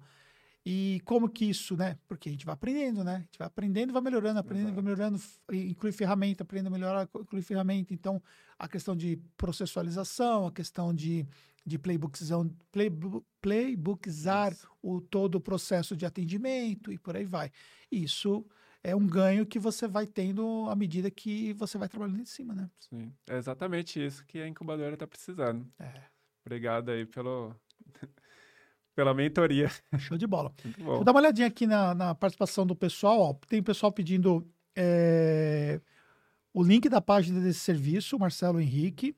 Não sei se o pessoal está aqui. Ah, deve estar tá por aí, mas é, se ele não tiver, Pede lá no. É, no colocaram a, o Iago. É, ah, o Iago é, da minha né? equipe, sim. Show de bola. Então, o Iago colocou aqui, então é o arroba contabilidade futuro. Então, Isso. Então pode chamar diretamente lá no, no arroba que vai ser bacana. O Bruno tá falando aqui, acabei de me formar, tenho um ótimo emprego na área, mas quero empreender. 23 anos completos e pronto para desbravar o mundo e gerar valor para a sociedade. Sim. É, exatamente. Esse é o perfil de que entra na parte educacional da contabilidade, da contabilidade, da, conta, da incubadora contabilidade do futuro, para pegar o conhecimento do mercado, né? Porque geralmente quando a gente trabalha também CLT, a gente depende, né, de onde trabalha, se é de um escritório ou se é de uma indústria, mas quando é de uma indústria, você só fica num processo, né? E quando é de um escritório, às vezes você consegue aí migrar de um departamento para outro, mas você não consegue ver um todo. Então lá tem a parte educacional, com o mapa, com os mentores, com a etapa, com o tema e tudo lá para ele é, ir conhecendo como que funciona o mercado contábil. Show. Fabrício Salvaterra, né? Nosso amigo oh, Fabrício está aqui. Aliás, eu quero aproveitar aqui e falar, Fabrício, é... tá convidado aqui para você sentar aqui nessa mesa para a gente poder bater um papo juntos. Fabrício é. não sai do Nordeste também. Tá pois todo é, mundo né? indo pro Nordeste. Daqui a pouco a gente vai tudo para lá. Pois é, né? Ceará é lindo demais, né? Demais. É. fiquei encantado. Eu não conhecia antes da. O que você conheceu? O que você conheceu de praias que você gostou? Olha, me levaram bem pouco para as praias lá, mas eu conheço só Fortaleza, a Praia do Futuro, ah. Beira-Mar ah, ali, você precisa para Jeri, você é, precisa ir para Cumbuco, precisa... A gente está pensando aí que a gente noivou, se a gente casar, a gente vai... Se a gente casar? É, a gente vai casar, né? Ah. bem próximo aí, a gente vai para Jeri. É, show de bola. Jeri é Geria é, é, muito romântico. Aí ó, o, o, Fabrício falou que vai ser um prazer. Show de bola, Fabrício. Vamos, vamos combinar. Me chama no, no WhatsApp depois para a gente poder combinar e a gente já deixa marcada uma data aí para você poder vir participar. Show de bola. E sim, é, é muito lindo, né? É, as praias. E uma coisa, por exemplo, que. Se você conhece a minha pegada, você sabe que eu curto sim. viajar, né? Uhum. Eu e a Fernanda, a gente curte pra caramba tal. E acabamos de, de, voltar do Ceará agora, né? Passamos ali uma nove dias dando uma passeada. E isso é muito bom porque o nosso nível de, de entrega é muito acentuado, né? E se a gente não buscar alternativas para dar uma dar uma desestressada, né, para poder fugir um pouco aí dessa loucura, porque Sim. depois é pauleira, né? A entrega é pauleira, a cobrança é grande em cima de nós, né? Sim, eu falei esses dias para a Cliva que eu tô precisando de umas férias. Porque mesmo a gente viajando, a gente fica a maior parte do tempo trabalhando. É, a gente consegue aproveitar ali da tarde para noite alguma coisa, mas mesmo assim a gente não, não sai totalmente é, né, da, das nossas empresas. E de vez em quando a gente precisa sair totalmente para a gente poder recarregar, né? E eu estou precisando disso. É. Pois é. é. Confunde muito, né? O Daniel, ele agora só viaja. Mas em todas as viagens que eu fiz depois né, desse nômade digital contábil, é, foram trabalhando. E é praticamente a mesma coisa que trabalhar no, no escritório. Né? Ou até mais. A gente. Eu fico, às vezes, igual a Patrícia falou no, numa live que eu fiz com ela esses dias que a gente fica tão empolgado com as coisas que estão acontecendo, né? Porque quando começa a crescer, você começa a ficar empolgado. E aí, às vezes, ela começa a trabalhar sete horas da manhã, vai ver o relógio já é meia-noite, uma hora, e ela tá ali no batente, empolgada, querendo entregar aquilo naquele dia. Isso desgasta demais, né? Então a gente. É, o que acontece é que você fazer isso uma, uma parte da sua vida, Sim. beleza, você toca, você né? Consegue. O problema é que você não consegue ter essa entrega o tempo todo. Exatamente. Então, o que, que, o que, que a gente faz, por exemplo, eu e a Fernanda, né? A gente trabalha, trabalha, trabalha, trabalha, trabalha, trabalha, trabalha assim, muito, e a gente tira uma pausa de descanso. Sim. Que a gente não deixa de trabalhar, mas consegue desligar um pouco. Então, por exemplo, as minhas entregas é, agora nessa última esse último ciclo, antes a gente tirar esses dias, estavam já comprometidas, assim, do ponto de vista de qualidade, entendeu? Porque assim, aí falta, começa a faltar energia, né, para você Exatamente. fazer uma coisa tal, às vezes começa a fazer, faltar até uma motivação para uma coisa que você gosta de fazer. Exato. Sabe, teve um dia, por exemplo, que eu fiz um podcast que eu tava tão cansado que eu não, não é que eu dormi, né? É. Eu me deu assim, meu cérebro deu umas piscadas assim, sabe? Parece que deu um, eu perdi um, minha atenção assim uns uns segundos assim que falei, gente do céu.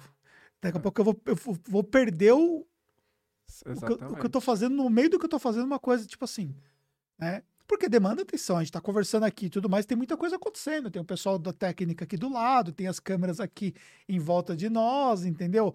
E, mas assim, a gente tá concentrado no que tá fazendo. Só que, de uma certa forma, exige, né? Porque é uma coisa gostosa, Sim. mas que exige de você, né? É a mesma coisa no seu trabalho, né? Então você fica naquela, naquela. Se você não pegar e você não fizer essas pausas, aí fica difícil. Sim. E também uma coisa também que isso é, eu vejo que é um fator que é positivo, mas ao mesmo tempo que é um fator desafiador.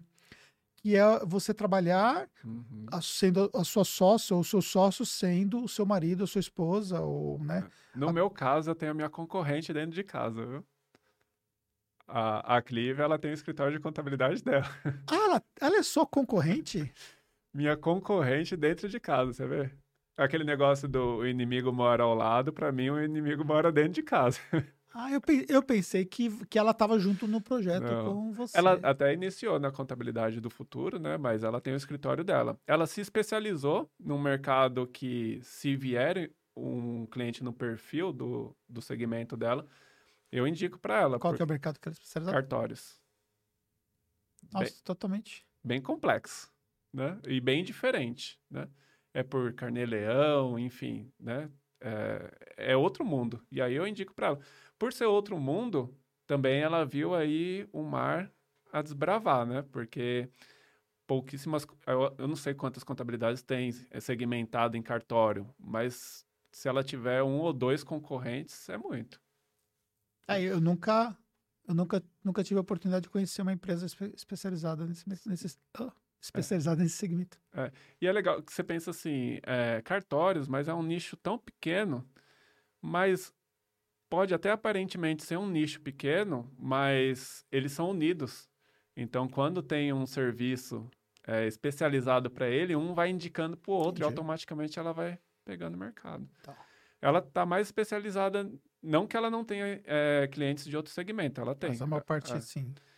Mas uh, é, é exatamente. Mas, aí, mas vocês trabalham juntos, né? Sim. Independente de ser no mesmo negócio ou não, vocês trabalham juntos. Sim. E de uma certa forma, é um processo de convivência comercial, né? Sim. E ela é é minha tempo... conselheira e eu sou conselheiro dela. É. Mas eu, eu não tomo decisões no escritório dela e ela não toma decisões no meu. Acho que até por, por conta disso funciona bem, né? Não tem aquelas brigas de, so, de sociedade, né? Sim. Mas ela é, dá muitos conselhos para mim, eu dou muitos conselhos para ela e a gente se ajuda nisso, de, nesse formato. E ela também veio de uma sucessão, né? Ela também trabalhava com o pai dentro do escritório. Aí ela resolveu, o ano passado, no período da pandemia, é, um pouco antes né, da pandemia, abrir o escritório sozinha, porque não estava dando certo. E aí agora ela tá seguindo em frente. Beleza, aí você falou que conheceu, então vamos falar da Clive agora. É muitas histórias na contabilidade. Muitas histórias na contabilidade, né? Então vai, vamos lá. Vamos, vamos atualizar a galera aí das histórias, né? Sim. É... Aí eu vou contar a minha história sobre vocês, né? Tá. De repente eu vi vocês assim, eu olhei assim, falei. Hum... Foi no Conta Azul como? Né? Foi, no. Eu olhei assim, falei. Hum... Tem alguma coisa tem ali. Tem alguma coisa ali, né? A gente tem uma visão meia. Sim. É, a gente começou a se conhecer mesmo foi no Conta Zucom. É engraçado que às vezes a gente. Eu, eu acredito nessas coisas de destino. No Nibo é, Conference, lá no Rio de Janeiro, eu não vi ela durante o evento, não sei se ela me viu, mas a gente foi para um happy hour e estava nós dois lá, só que a gente não conversou. Quando é, eu cheguei no hotel, eu, eu ia subir pro elevador, ela apertou o botão para entrar no meu elevador. E aí foi ali que a gente se bateu, se conheceu, né? Aí a gente, ah, você... Ah, vocês tinham se visto lá no... no... É, você tava no happy hour, você tava também, mas aí como tava subindo o elevador, foi aquele pitch elevator, né? Aí ela foi pro quarto dela, eu fui pro meu, e aí é, a Patrícia é, tava vindo pro Conta Azul Com, e a gente fez um happy hour antes do Conta Azul Com, né? Começar. Com o pessoal lá do Contabilidade Sem Chatice e tal. Aí é, a Patrícia, ah, eu tô indo. eu tô indo com uma amiga minha, que é a Clívia, tal, você conhece? Ela tem Instagram, na época era Fale com a Contadora. Eu falei, ah, eu conheço porque eu peguei o mesmo elevador com ela. Só que ali aí a gente começou a conversar tudo, aí a gente começou a se conhecer no, no Conta Com, aí depois a gente começou a trocar muitas mensagens, né? Enfim. Aí, aí eu fui para Fortaleza é, umas duas vezes, a gente se encontrou lá também, antes, né, de começar a namorar. E aí, quando ela veio. É, quando ela veio para o seu evento, marketing, é, o pro Summit, o presencial, presencial, primeiro, né? Que aí a gente começou a namorar ali. Então ah. foi os eventos que uniu a gente. Sim, é, eu fiquei sabendo da história do Summit mesmo. É, foi ali que a gente começou a namorar. Aí ela falou, vou para Londres. Aí eu falei, ah, eu queria conhecer Londres, vou para Londres também. Aí pronto. Aí. Aí a gente vai atrás dela, então. É, exatamente. aí dali todo dia eu vejo ela. Maravilha. Até hoje. E, e você, antes você era casado? Você, você tinha se Sim, divorciado? Eu tinha me divorciado já fazia um ano e nove meses, mais ou menos. E como é que foi essa relação com a sua filha? Não, minha filha dá total atenção maior para ela do que para mim hoje em dia. É. Elas têm um relacionamento muito bom, graças a Deus, né? Porque eu prezo muito, eu tinha muito medo disso, né? Aham, a da sim. reação da minha filha, é. né? Com, com quem eu fosse me relacionar graças a Deus é muito bom e esse foi também um dos pontos chaves de, de ela me conquistar. Show.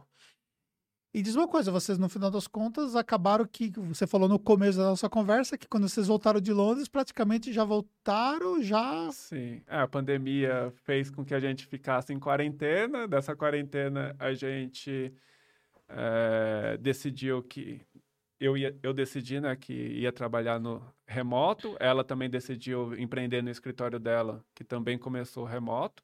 Né? E a gente falou: bom, vamos ficar indo e voltando para Fortaleza. E a gente fez isso por um tempo, até que a gente falou: não, agora vamos morar em um canto. Aí a gente está morando aqui em São Paulo. Entendi. Maravilha. Bem, parabéns, né? Obrigado. E, e é legal porque, assim, é... foi tudo muito intenso. A gente fica praticamente 24 horas juntos. Né? Sim. Né? E, e é difícil, assim, as pessoas que não se conhecem ficar 24 horas junto, né? A gente está aí com um ano e seis meses, sete meses junto. E a gente nunca brigou. Então, acho que isso é um. A gente brigou assim, uma ou duas vezes, mas na... nenhuma briga é, assim. É, na, nada que, que é considerável algo relevante para dizer que vocês tiveram algum tipo de problema, né? Exatamente. E é muito bom. É um... Foi um bom test drive. Por isso que você falou que acredita no destino, né? É, exatamente. Porque assim, se não fosse a pandemia, talvez a gente estaria namorando à distância, ou talvez nem teria dado certo por conta da distância, né? Então, a pandemia uniu a gente, porque por conta da quarentena ela não conseguia ir para Fortaleza, ela teve que ficar em São Paulo comigo. E antes disso, a gente se encontrando nos eventos, se encontrando quando eu quando eu, eu fui, né? É, vamos dizer, a trabalho para Fortaleza algumas vezes. Então a gente se encontrou lá também. E tudo começou dentro de um elevador. Maravilha. Né? Eu ia subir com o meu elevador, ela apertou o botão para abrir a porta de novo. E aí já era. será, que ela, será que ela sabia que você estava subindo? Ela já te contou? Ela disse que não.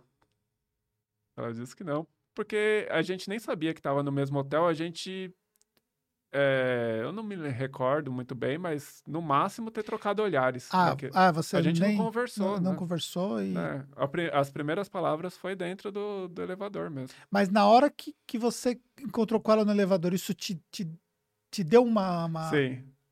Eu falei, nossa, a, aquela menina bonita lá do Happy Hour tá aqui.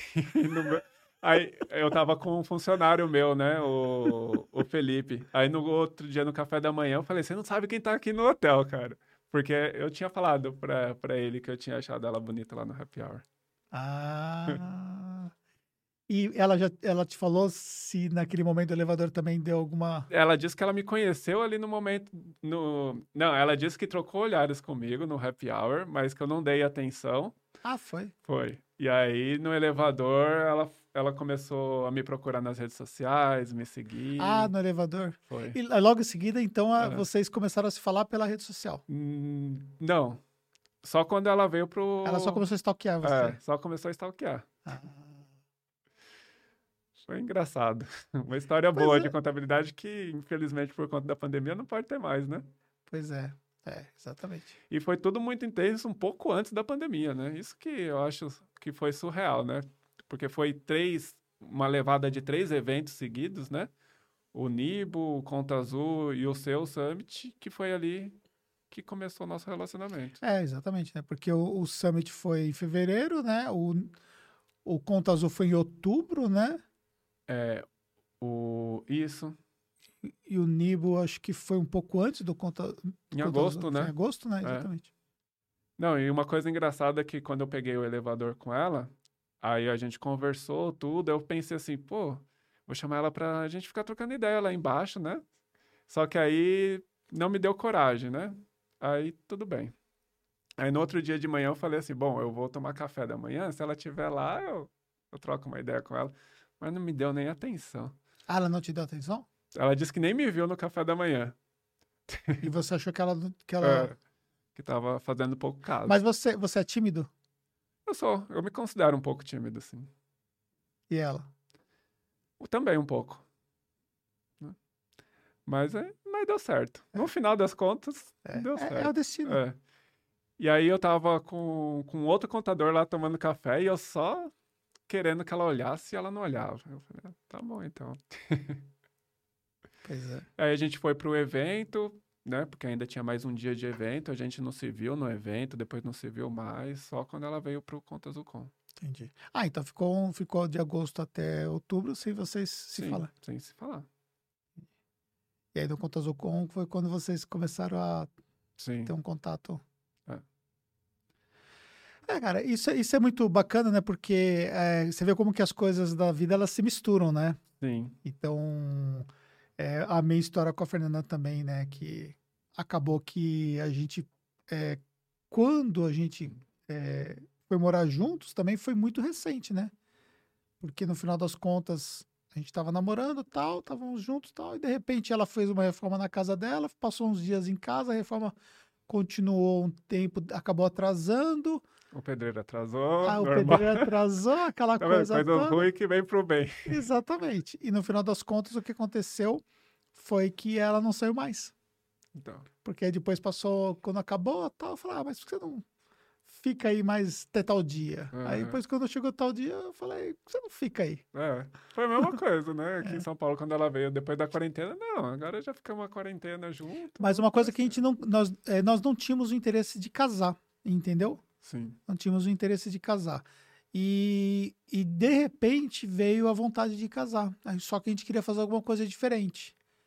É, porque como ela já tinha sido casada, também já tinha sido casado, Sim. então não tinha aquela, ah, vamos fazer uma festa, vamos convidar as pessoas. Então, a gente queria fazer uma coisa diferente. Foi quando a gente começou a. Porque tem uma casa fora né, do Brasil, né? Aí foi quando a gente acabou de Estávamos olhando alguns lugares e tal. Aí ficamos, ficamos ali, olhando aqui, ali e tal. E aí resolvemos casar nos Estados Unidos. Então, uma coisa diferente. É, a gente está programando para casar em Fortaleza.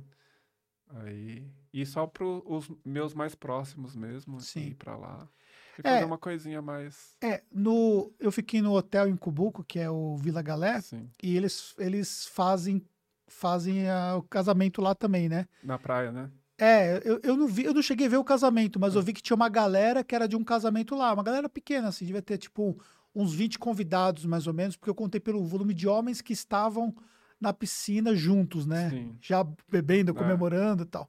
Então devia ter uns 20 homens ali, então devia ter uns 20, 30 convidados, uma coisa bem assim, é, mais íntima, né? E o casamento ia acontecer, mas eu também não, não vi detalhes e tal. Sim. E é uma coisa, por exemplo, que, que é interessante.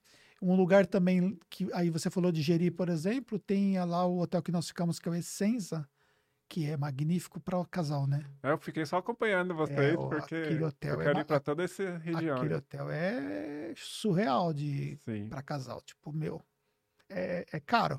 Sim. Mas como você tá ganhando muito dinheiro como nome de contábil digital, é. vai investir, porque vale a pena. É, o lugar é, é, magnífico, é muito bonito lá para casal. Para casal, é, né, para ir com criança, tá? Porque é um hotel bem, bem. Sim, sim. Tem um a cesta que eles servem na piscina, porque você tem a piscina privativa em cima, né? Ah, sim. Eu fui nesse hotel, só que eu fui em Bonito. Na, na, é a mesma Na rede. mesma rede, É, né? Aí também, é, a gente foi no aniversário dela do ano passado. Aí também, a cesta na piscina, É, a então conhece piscina a lá na sacada de vidro. É legal. Então, isso é uma coisa bacana. São lugares bacanas que você vai estar em Fortaleza tal, casando por lá, então você tem duas opções que são Sim, é bem legal. É. A gente, É, são, são opções diferentes, né? O, se você, por exemplo, quiser fazer o casamento na praia, por exemplo, lá em Jeri, eu nunca vi, mas eu imagino que deve ser, deve ficar lindo. Porque no próprio hotel, né, que aí talvez ali, talvez ali ficaria um pouco bem oneroso o, do que, por exemplo, num Vila Galé sim. mas é, no próprio hotel lá tem uma área que fica. Eles têm um, um restaurante que fica na praia, né? Um restaurante que fica na praia, eles arrumam as mesas e tal, é bem, bem bacana, tal, dá um clima bem bacana. O que me surpreendeu muito no Ceará, nem em Fortaleza, que eu conheço mais, né? É a estrutura dos quiosques, né? De Fortaleza. Sim. Você já foi? Sim, já foi. É surreal. Não tem em São Paulo, Uhum. não tem no Rio de Janeiro, não tem lugar nenhum. Aquelas estruturas, parece um clube, parece um mini resort, né? É, muito legal. Ah, mas realmente é um lugar magnífico. Eu, realmente eu gosto muito. Gosto muito do Nordeste como todo. Aliás, eu gosto do Brasil todo, né? Que eu tive a oportunidade de conhecer todos os estados do Brasil, né? Palestrando, né? Mas não a passeio, né? Aí f- a trabalho, então Sim. tinha ido muitas vezes a Fortaleza fazer palestra e tal. Às vezes ficava ali no máximo mais um dia depois do evento, no máximo, e voltava para casa. Então, às vezes eu conseguia fazer alguma coisa assim. E com a Fernanda a gente tem, né, principalmente por conta da pandemia, né, as viagens internacionais ficaram mais Sim. complicadas, né? E aí a gente acabou optando por e você falou sobre, sobre morar fora, né? Você, você, você acha então que é possível vocês morarem fora e tocar no escritório de lá? Sim, totalmente. E você já tem ideia onde você passaria um tempo?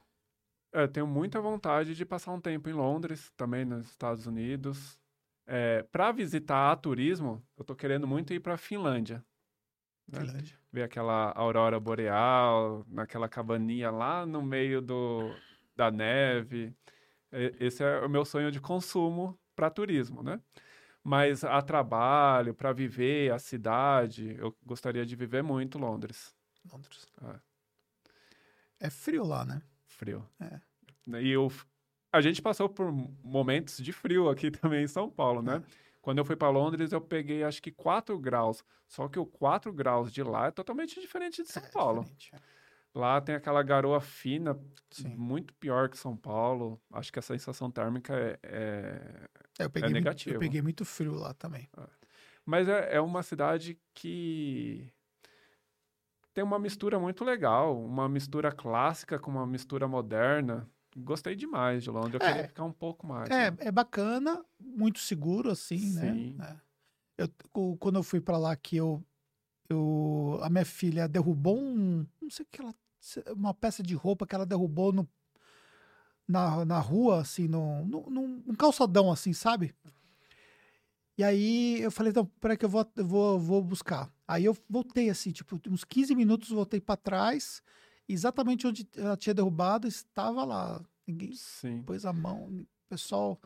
totalmente seguro. E É. o transporte público tem, assim, para É. todo lugar. Ah, mas exatamente, É. é. transporte público, mas isso na Europa toda é bem, Sim. é bem estruturado. É, na né? França também, em Paris, é, é bem estruturado. Só que algo me chamou mais atenção em, em Londres do que Paris. É Eu é um gostei de pouco- Amsterdã também, mas também pro turismo, acho que é legal É, Amsterdã. é para virar, para É. para viver lá é meio louco, né? É, meio louco. É, porque é muita loucura. É. Mas Londres eu gostei demais e também queria a experiência de É. morar um pouco nos Estados Unidos. É, Os Estados Unidos também é bacana. É. Então, isso é uma coisa que para mim eu vejo que é mais desafiador e isso é uma coisa que eu e a Fernanda discutimos muito em relação a isso, né? Sim. É, primeiro por causa do, da natureza do nosso negócio, né? Hoje nós temos um modelo que tem uma galera que está 100% home office e nem vai voltar. Tem uma galera que vai e volta, né? Fica às vezes uma- um dia por semana, duas dias por semana tal. E tem uma galera que fica full time aqui na, na nossa sede ou na sede de BH. É, só que o nosso negócio ficou muito complexo, né? Ficou muito grande, né? Sim. Então a gente já tá com quase 90 pessoas, né? Então, tipo, é muita gente, é muita coisa tal. E, e, demanda ainda muita atenção de olhar as coisas de perto tal. Da minha função, eu toquei muito bem o meu time em 100% em home office, mas o time da Fernanda, que é o time operacional, aí eu já vejo é, que ela tocou durante a pandemia, mas Sim. a gente também cresceu muito na pandemia e acabou que nós temos muito essa característica cultural, né, de, do que nós construímos aqui, que isso atrai também pessoas e tal, o processo seletivo também. É, é uma coisa, por exemplo, que é, o pessoal se atrai muito pela questão da sede e tal. Então eu vejo que está um pouco mais distante essa possibilidade, e aí o que eu vejo é passar uma temporada fora, isso factível. Ah, tipo, então, passar três meses nos Estados Unidos. Aí a gente passa trabalhando e parte do tempo a gente faz algumas coisas é, de turismo e tal. Então, isso é uma coisa que eu vejo é, factível, porque hoje o que a gente faz mais são viagens rápidas, né? Então, a, vai para um lugar específico. A, a, viagem mais longa que eu fiz, se eu não me engano, foram 17 dias pela Europa. Foi a viagem mais longa, nós fizemos cinco países na Europa. E mas na, na, maioria das vezes a gente acaba mesmo passando. É, então fiz também nos Estados Unidos também, até para fazer uma viagem para Orlando com parques e tal, não dá para você também fazer uma viagem tão curta, né? Sim. Tem que ser pelo menos uns 12, 15 dias mais ou menos para valer a pena, né? É. E mas eu vejo, eu, eu tenho esse desejo. Sim. Se você conseguir, cara, eu é, eu vou fazer o teste. É. o ruim é, é, é, ganhar em real e, é gastar, e gastar em é, euro. se você não virar. Quem converte não se diverte, Exatamente. né? Exatamente. Se você converter, ferrou, né? Mas o objetivo também, eu e a Patrícia estamos com alguns objetivos de tentar ligar Brasil e Portugal também, né? Tirar essa barreira territorial. Vamos ver se a gente consegue alguma coisa também. Aí a gente começa a ganhar. O mestrado dela eu... foi aqui, né? Foi. O Felipe Guerra, que fez... tá fazendo mestrado lá ou fez já, né? É, eu não sei. Quem tem muito. É... Quem trabalha muito com Portugal é o Roberto Dias Duarte. Roberto Dias Duarte. Né? Eu também tá... palestrei lá no Porto. É. Ah, é verdade. É, eu palestrei lá no Porto. E agora eu não sei se o Felipe Guerra estuda lá, faz mestrado lá. Mas uh, Portugal e Brasil tá cada vez menos rompendo barreiras também, né? Sim. E tem também muito brasileiro que trabalha lá, né? Ou que quer empreender lá, e aí prefere ter um contador brasileiro. Ah, entendi. Né? Então também tem esse mercado. A gente vai tentar também é. É, inovar. Mas o mercado é muito pequeno lá.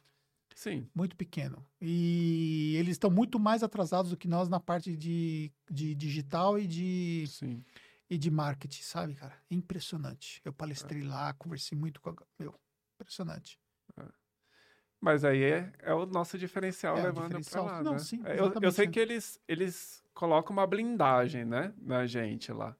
Mas a gente tem que é. tentar romper essa blindagem. Sim.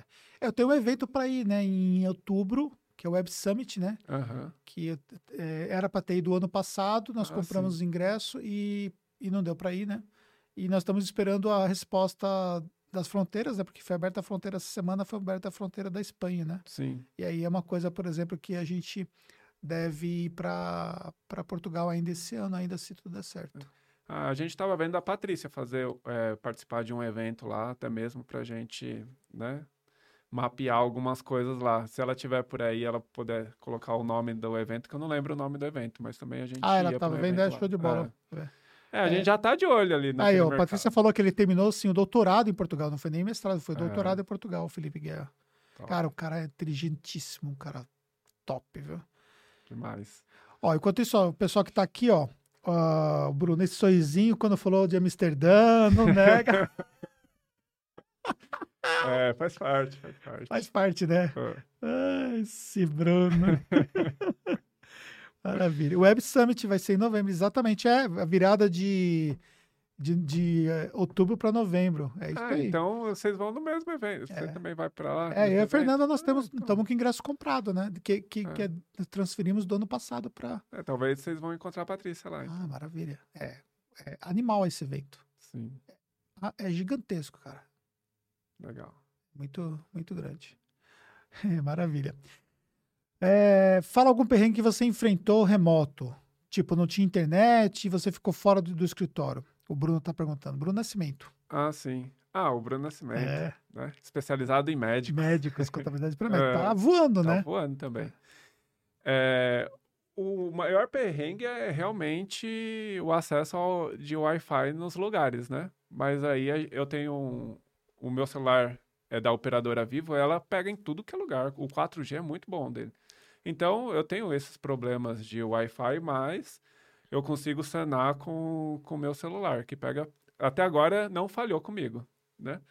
E na parte de trabalhar remoto, que a gente enfrentou no começo, foi o problema de comunicação interna. Nem com os clientes, foi a comunicação interna mesmo. Por quê? Porque eu não tinha e ainda não tenho um WhatsApp só comercial, então, ali dentro do meu WhatsApp tinha funcionário, cliente, amigo, familiares e tudo num lugar só que eu não estava dando conta.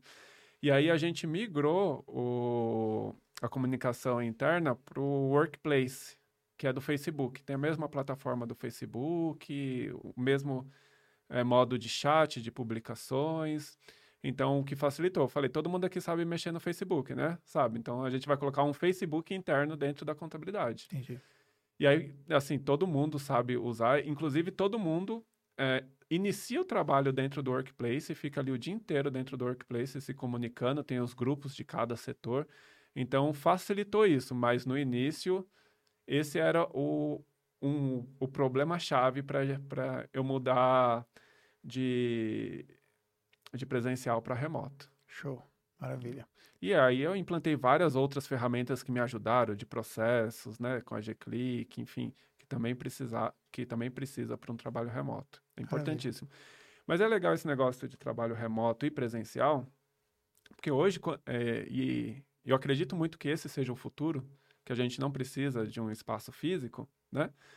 Mas também a gente pode deixar um espaço físico físico disponibilizado para os colaboradores que têm dificuldade em casa, a gente tem uma cliente que é co-work e, está lá o espaço para eles. Entendi. Ninguém apareceu ainda, mas está lá. Ah, eles não acabaram não utilizando. Não, ninguém utiliza, mas está lá. Quando eles quiserem utilizar, é só marcar lá e eles podem utilizar. É, mas o que é interessante é que todo mundo que entra na incubadora, ninguém chega falando, eu quero montar o meu escritório ou, né, aquele negócio do espaço físico, está todo mundo trabalhando de casa todos esses contadores novos estão em casa. Eles, em hipótese alguma, eles cogitam abrir um escritório. É, um ou outro, mas a maioria... É, mas essa nova geração, ela já está com essa preparação, né? Sim. Em relação a, a trabalhar dessa forma, é. né? E a gente tem que pensar também no futuro. Se esse pessoal já está vindo nessa pegada de trabalhar remoto, trabalhar em casa, trabalhar de qualquer lugar, consequentemente, os nossos futuros clientes também vão estar nessa pegada. Sim. É. Então, eu acho que daqui para frente o remoto tá, vai só crescer. É, exatamente. A Margarete Diniz, né, que fez o meu curso, visitou a Tactus aqui para começar no modelo digital que ela queria e ela faz parte da incubadora. É verdade. Margarete. Um abraço, pra ter Margarete. esse, esse, ao suporte para esse modelo e tal. Sim. Maravilha. Deixa eu ver quem mais aqui está comentando. Pessoal, se vocês quiserem colocar perguntas e tal, é, coloquem perguntas. É, quais tecnologias vocês utilizam fora sistema contábil e Google Workspace? Nossa, eu estava contando esses dias porque eu, eu fui fazer. Eu não lembro se era uma palestra virtual ou, enfim, webinar, essas coisas. E aí eu fui contar que era sobre né, trabalho remoto, as tecnologias e trabalho remoto. Eu tenho 25 ferramentas. Eu vi esses dias que você postou também que tem mais de 50 é, ferramentas. Eu falei, acho que é 57 aqui. É, e... Nós estamos testando outras três ferramentas. Pois é. Precisa de muitas ferramentas para trabalhar mas, mas vamos pensar, por exemplo, para quem vai começar o que você Sim. o que você diria que vão que isso é necessário. É. O Google Drive para ter os arquivos ali dos, dos documentos dos clientes. O para automatizar o processo do fiscal, né, a automatização das notas fiscais para dentro do sistema, o sistema contábil e um, uma ferramenta de processos que ajuda muito. Se você começar com uma ferramenta de processos, né, iniciar o seu escritório com isso, né, fica muito mais fácil você progredir também. Né? Show, maravilha. O pessoal comentando também do nosso bate-papo é, no elevador, né, é. Fabrício? O Fabrício também tem história para contar, né? De Maceió, né? Aí, é. Eu não sei se ele conheceu a noiva dele, né? Namorada, acho que a noiva dele também num evento contábil, né? Ele falou assim: a minha história também é decina, ela é nordestina, Sim. só que de Maceió. Me encantei quando li no perfil dela no aplicativo Contadora. Pensei, é a mulher da minha vida. Esse tem história para contar. É. Maravilha. É, entrei com zero clientes na, na incubadora, já estou chegando a 36. Estamos junto. Guilherme Rios, contador. É, Guilherme voando. É. Ele pegando essa, essa segmentação também, né? De infoprodutos. Ah, é? Show. Ele, ele consegue bons clientes de infoprodutos, bons parceiros aí que tem. É, que é conhecido no mercado, né? Então, ele tá voando. É, você tem aquela clareza que o resultado não vai ser igual para todo mundo, obviamente. Com certeza. Mas o perfil, a garra, a dedicação, a, o pensamento estratégico, ele vai ser muito determinante, uma vez que você praticamente você entrega o mesmo Sim. o mesmo tipo de suporte para todo mundo disponível, né? Disponibilidade de suporte para todo mundo, mas isso vai ser influenciado para o resultado final? O, o suporte e o apoio é igual para todo mundo, mas as ideias são diferentes, as estratégias são diferentes. Então, tem estratégias de escalabilidade e tem, tem contadores que não. Eu quero fazer contabilidade consultiva e eu mesmo fazer, não quero funcionário, não quero. Também dá para se crescer nisso, né? Então, é, para cada perfil, a gente mentora de, um, de uma forma, né? A gente indica os mentores, os melhores mentores para eles. A consultoria é praticamente igual, porque é da rotina né, contábil. E a tecnologia também é igual. O que muda muito é a parte de conhecimento, né? O pilar de conhecimento, que é as mentorias que aí a gente faz estratégias diferentes para cada um. Alguns, é, o retorno é maior porque a gente precisa da dedicação do incubado, não é que vai entrar na incubadora, vai fazer magia, você entra com zero cliente e sai que nem o, o Guilherme com 30 e poucos clientes. Não. É, a gente precisa muito do, da execução do contador. Né? Então, tudo que aprende ali nas, nas mentorias tem que ser aplicável. Não adianta nada só reter e não aplicar.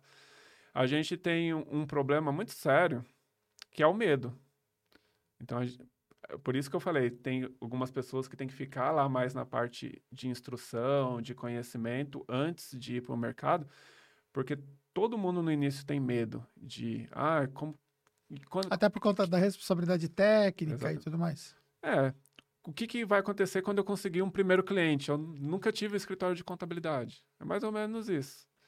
Só que é, ali a gente está dando um suporte para ela perder o medo. E ela tem que perder o medo, né? Tem que perder o medo e partir para a execução. Exatamente. O Bruno está perguntando o contato da incubadora, né? Então, Sim. novamente. Arroba Contabilidade Futuro, ou vai lá no meu Instagram também, arroba eu, Daniel Segura. Aí a gente passa, a Isso gente aí. faz uma demonstração gratuita para ele. É, maravilha. Olha, galera, vou deixar aqui as perguntas finais de vocês aqui. Se vocês quiserem, nós estamos é, chegando aqui né, no, na parte concludente do nosso podcast. E, cara, o que você vê é, sobre o futuro aí da, da do empreendedorismo contábil? O empreendedorismo contábil, ele está indo num sentido mais consultivo, num sentido mais é, que precisa do nosso conhecimento mais do que as nossas técnicas de execução. Né? Então, cada vez mais as coisas vão ser mais automatizadas pela tecnologia. A gente precisa ter esse tipo de conhecimento para não ficar para trás, né? porque a gente, quando a gente fala, tem escritórios que são hoje totalmente automatizados, que estão crescendo e evoluindo, e tem escritórios que só tem aquele software no servidor ali, né, para aqueles micros e não tem mais nada. Então, a gente tem que se atualizar, né? Aquele negócio da, da escrituração à mão também, né? Então, a gente tem que se atualizar e ela vai sempre mais para uma parte mais consultiva, mais de mentorias e tal, aos clientes mesmo, porque isso não tem como o robô substituir a gente, né? cada conhecimento, cada mentoria é diferente uma da outra, não tem como o, cliente, o robô roubar isso. Então a gente tem que sempre pensar no que, que o que, que não vai ser automatizado e focar naquilo, porque a tendência é que a tecnologia automatize todos os processos e a gente usar a tecnologia a nosso favor para conseguir é, crescer no mercado. E para essas pessoas que têm medo aí, que estão acompanhando e que querem abrir a sua empresa contábil, o que, que você diria para essas pessoas? Venha para o segmento contábil, que o mercado contábil ele é muito bom. Eu dou esse exemplo nas mentorias. Quando você compra um carro, quando você compra uma casa que tem um, um alto custo de investimento, né? Tem início, meio e fim é, para você efetuar os pagamentos. A contabilidade não. Tem clientes dentro da minha contabilidade que são desde 1985, porque meu pai abriu em 85. Se ele abrisse o escritório antes, talvez esse cliente é, seria de antes, né? Então, é, imagine quantos honorários esse cliente não pagou de 85 para cá. Então, quanto mais você postergar esse sonho de ter o escritório de contabilidade, é, menos honorários você vai receber. Obviamente, a gente não consegue fazer com que todos os clientes permaneçam para sempre no nosso escritório, mas a gente tem que trabalhar essa diminuição de churn com estratégias e tal. Mas o, a contabilidade é um grande negócio, né? Dos negócios recorrentes que a gente tem no mercado, é um dos melhores. Show de bola. E aí, consequentemente, essa questão do medo de, do ponto de vista técnico, isso pode ser superado com o apoio né, de projetos como a incubadora, com, com treinamentos que a pessoa vai buscar e também tem, também tem que ter coragem, né? Tem, Porque tem coragem. por mais que você diz é assim que faz, você dá ali um workflow de como você tem que fazer, se a pessoa não sentar a bunda e fazer, fazer. de fato, ele não vai conseguir, né? É, exatamente, tem que colocar em prática, tem é. muita é. coisa. É, a gente tem que pensar numa gestão geral também de escritório, mesmo quando a gente está iniciando. Então você vai ter que fazer, você não tem colaborador para o marketing, vai ter que fazer o marketing, vai ter que fazer vendas, vai ter que fazer a gestão operacional, vai ter que fazer tudo, né? É. Vai ter que fazer o atendimento, né, o CS. Então você tem que bolar uma estratégia para você fazer tudo aquilo, a não ser que você já tenha um, um, um valor para investir, né? Que consiga ter uma estrutura que, que não é a realidade da grande maioria, né? É, acho que 99% começa sozinho. Começa, é. Maravilha. É isso aí. Gostou do nosso papo? Muito bom. Foi bacana, Muito bom né? estar aqui. É, né? É. Gostoso, né? O negócio é. flui. Já gente... não quero mais sair daqui. É. Gostou da nossa estrutura Sim. aqui? É, eu filmei antes da estrutura. Filmou. Me dá meu celular aqui, deixa eu, deixa eu fazer aqui um stories aqui pro pessoal poder, poder ver, né, o que, que, tá, que tá rolando. Aí, galera, fazer aqui um, um stories aqui para poder postar. Estrutura aqui de primeiro mundo. E aí, pessoal, tô aqui ao vivo aqui fazendo podcast com meu amigo Daniel, ó, tá aqui, ó, nós estamos ao vivo aqui, é lógico que tem um delay aqui, mas o pessoal tá online e eu vou mostrar para vocês aí que estão assistindo ao vivo aqui no, no YouTube, vou mostrar para vocês, né, como é que tá a nossa estrutura aqui, ó. Então, tá aqui, ó, Daniel. Aqui as câmeras, o Elias, o Cadu acompanhando. Tudo aqui filmando a gente, transmitindo ao vivo. A primeiro momento você fica até assustado. Eu, Nossa, quanta coisa. É. Mas impressionante. Uma estrutura impressionante. É, Parabéns. Maravilha. E para você também, quem você gostaria de ver sentado aqui, ó, para poder participar comigo no podcast do Mercado Contábil. Então, marca aí para mim que a gente está buscando trazer cada vez mais empresários, contadores, profissionais, influenciadores para ajudar. Cara, obrigado, viu? Eu que agradeço, Anderson. É isso aí. Com isso a gente finaliza. Muito obrigado e até um próximo podcast, pessoal. Obrigado, gente. Até a próxima. Show de bola.